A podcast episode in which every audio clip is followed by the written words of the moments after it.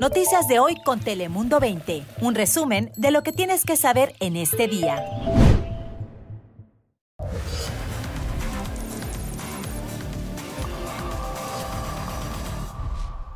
Hola, ¿qué tal? ¿Cómo estás? Te saluda Fabián Bouzas. Bienvenidos aquí a tu casa a Dale Play. Ya sabes que aquí te contamos en pocos minutos las noticias que más te interesan en todo el mundo y por supuesto también en nuestro estado, en California. Así que como siempre arrancamos con el top 5 de noticias de hoy. Bienvenidos.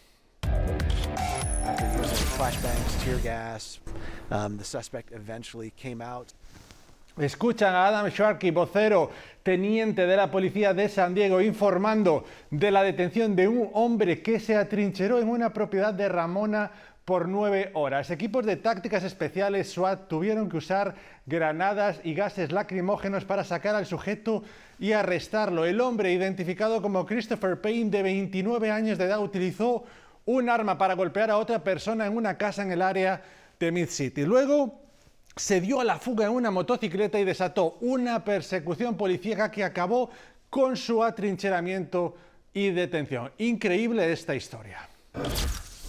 En Los Ángeles, un sospechoso está prófugo de la justicia tras disparar mortalmente a una persona anoche en el restaurante Fixing Souls Kitchen en la zona de LA Live. De acuerdo con la policía, el sujeto entró al lugar y le disparó a un hombre. Además, una mujer que se encontraba allí resultó herida. Por ahora, la policía continúa buscando al responsable.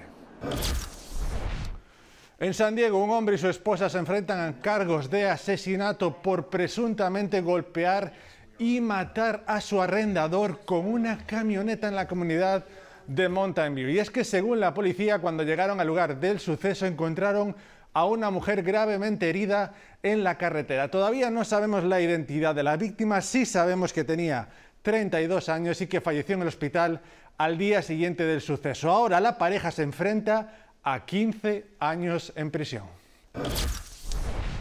Por otra parte, el condado de San Diego contará ahora con más recursos para hacer más seguras las carreteras a peatones y ciclistas. Esto como parte de un fondo estatal de 400 mil dólares. Con esto se crearán campañas educativas para informar tanto a ciclistas, peatones y conductores sobre la seguridad en las calles, así como entrenamientos para peatones de edad avanzada y con otros problemas de movilidad. Y una planta de tratamiento de aguas negras en el sur de la bahía de San Diego recibió reparaciones urgentes este martes tras los daños por la tormenta Hillary. Según la Comisión Internacional de Límites y Aguas, hoy se reemplazó la bomba de la planta ubicada sobre la calle Hollister, la cual tuvo un derrame de hasta 20.000 galones de aguas residuales solo hace un par de meses.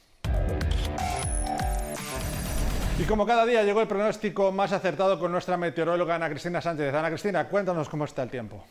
Muy buenas tardes. Llegamos al ombligo de esta nueva semana laboral con un poco de precipitación en la región. De hecho, ya al sur de California han arrancado esas precipitaciones, lluvia ligera por el momento, cielo despejado al centro del estado y como podemos ver ya entrando hacia el condado de San Diego, esas precipitaciones para esta noche. Sin embargo, ya también para este jueves al norte del estado llega otra tormenta que va a generar marcado descenso en temperaturas, nieve a lo largo de la sierra, así que esa nubosidad variable continuaría y las temperaturas sí más frescas en zonas como en Sacramento, en la Bahía, además de si esa lluvia dispersa, mientras que para el fin de semana condiciones agradables, ascenso en temperaturas para el sur de California. En tanto la temperatura para este jueves por la mañana a eso de las once y media en el rango de los medios a altos 50 en la zona de la Bahía y de hecho las máximas muy apenas si acaso alcanzando los 60 en Sacramento, esa máxima de 62 grados solamente, Manteca 64, Stockton 64 y para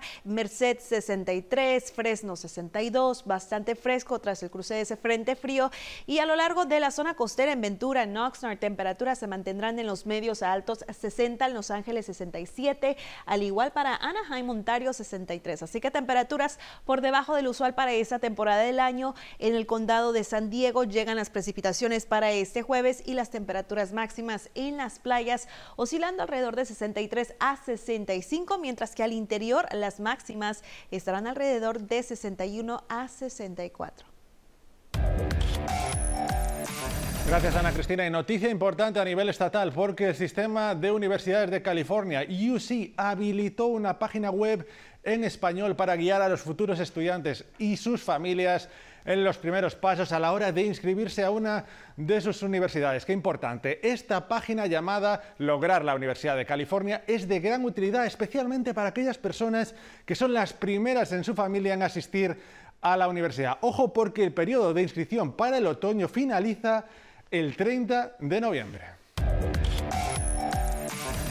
En temas de frontera, mucha atención a esto, porque una organización a favor de los derechos de los migrantes realizó, atención, una demanda colectiva contra la política del gobierno federal de Estados Unidos de rechazar sistemáticamente a los solicitantes de asilo en los puertos de entrada, todo esto a lo largo de la frontera entre Estados Unidos y México, incluido también aquí la frontera de San Diego y Tijuana en California. Claudia Simonés nos explica todo sobre este asunto. Claudia. Con la supuesta excusa de que no hay cupo, en lugar de cumplir con sus obligaciones legales de realizar una inspección del caso y procesarlos, miles de migrantes son rechazados en los distintos puntos de entrada a lo largo de la frontera con México. Esto es lo que dice la demanda. Sin embargo, no hay un número máximo de personas que pueden pedir asilo cada año. De acuerdo a Sarah Rich, abogada de la organización sin fines de lucro Southern Poverty Law, los agentes de aduanas y protección fronteriza no deberían de negarle a los migrantes en busca de asilo el acceso a la garita y según la demanda lo han hecho desde el año 2016. Los datos muestran que en realidad los puertos de entrada casi nunca estaban llenos. La abogada agrega que aunque actualmente el gobierno federal obliga a los migrantes a esperar su turno a través de la solicitud CBP One, las personas cada vez enfrentan más obstáculos para presentar su caso. El problema es que todavía están rechazando a migrantes que no tienen cita y esto sigue siendo ilegal porque no es obligatorio bajo la ley de asilo tener una cita.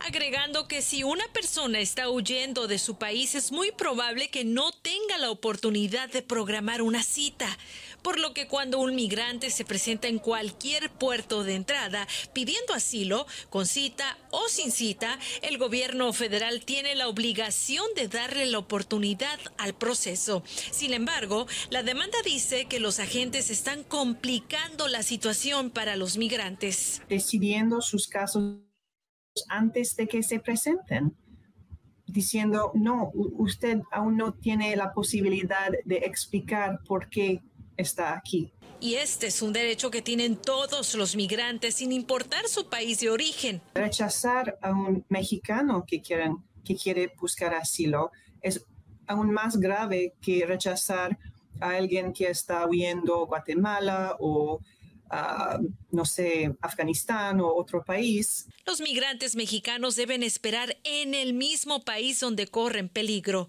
La demanda no habla de quienes tienen derecho a recibir asilo, sino que se enfoca en el hecho de que todos tienen la oportunidad de solicitar, sin importar si están en busca de asilo para un futuro mejor.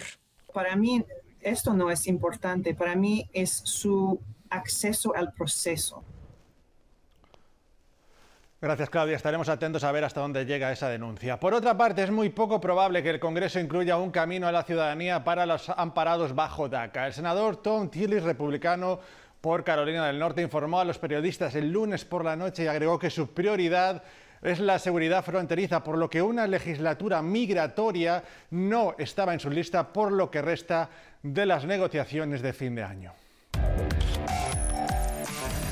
Y ahora nos vamos hasta Tijuana, donde cirujanos plásticos están viendo, atención a esto, una baja en el número de pacientes que se realizan procedimientos en esa ciudad. ¿Por qué? Cintia Gómez nos cuenta qué se hace para fomentar más este tipo de procedimientos. Así es, muy buenas tardes. Es una reducción que de acuerdo con los representantes del sector del turismo de salud ha sido de hasta un 50% en el número de pacientes que vienen del otro lado de la frontera a realizarse algún procedimiento de cirugía plástica o bariátrica aquí en la ciudad de Tijuana, algo que no se había visto en años según lo que nos comentan y que también ha impactado a otros rubros como el sector restaurantero y el sector hotelero que vienen siendo parte de esta misma cadena de servicios que se ofrecen a los visitantes de diferentes partes de Estados Unidos que ven a la ciudad de Tijuana como un referente en cuanto a los procedimientos quirúrgicos de esta índole. Aún así las expectativas de poder recuperarse en este cierre de año, ya que es justamente los periodos vacacionales cuando tienen un incremento en el número de citas programadas para diferentes cirugías en la ciudad de Tijuana. Hasta aquí el reporte. Regreso contigo. Vamos con los deportes en nuestro segmento del golazo. Te recordamos una invitación y es que este jueves tienes una cita con Telemundo para disfrutar de los cuartos de final del fútbol mexicano entre dos equipos históricos. El rebaño sagrado recibe en la ida al Pumas en el estadio Akron. La cobertura arranca en punto de las 7 de la noche hora del Pacífico, así que veremos si el equipo de Paunovic por fin puede conseguir el título esta temporada. Recuerde, este jueves a partir de las 7, el mejor fútbol mexicano por Telemundo. Y en lo último, el espíritu navideño ya llega también a todos los rincones del mundo y también lo hace a la icónica esfera de Las Vegas. Las imágenes y los sonidos y el colorido son espectaculares. El motivo de esta decoración navideña se debe a la inminente llegada del grupo de Radio City Rockets a esa ciudad. Espectacular. Y los visitantes podrán disfrutar del talento coreográfico de las Rockets. Esta sería la primera vez que el lugar presenta artistas en vivo girando en esta esfera. Se ve hermoso y continuamos con ese espíritu navideño ya que muchos padres se preguntan cuál es, cuál es ese regalo que más les gustaría recibir a sus hijos. Bien, según algunos expertos, la tendencia es todo aquello que sea creativo y esencialmente que haga sentir a los pequeños como que son mayores, así como sus papás, Fabián. En ese sentido, Ana Cristina, buscan ropa parecida a la de los adultos, incluso juguetes que implican responsabilidad como peluches con certificado, por ejemplo, de adopción. Ana Cristina. Si se quieren sentir como grandes, hay que regalarle la factura de la luz. Correcto, a ver, se les va a quitar las ganas de ser mayores y querer ser, ser niños. ¿Tú has comprado ya, Ana Cristina, los regalos de Navidad? No, este año creo que Santa está un poquito pobrecito. Por eso había que aprovechar el Black Friday.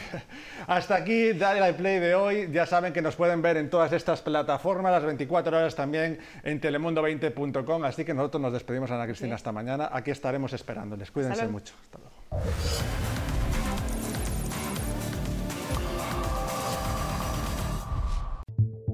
Noticias de hoy con Telemundo 20. Suscríbete para recibir alertas y actualizaciones cada día.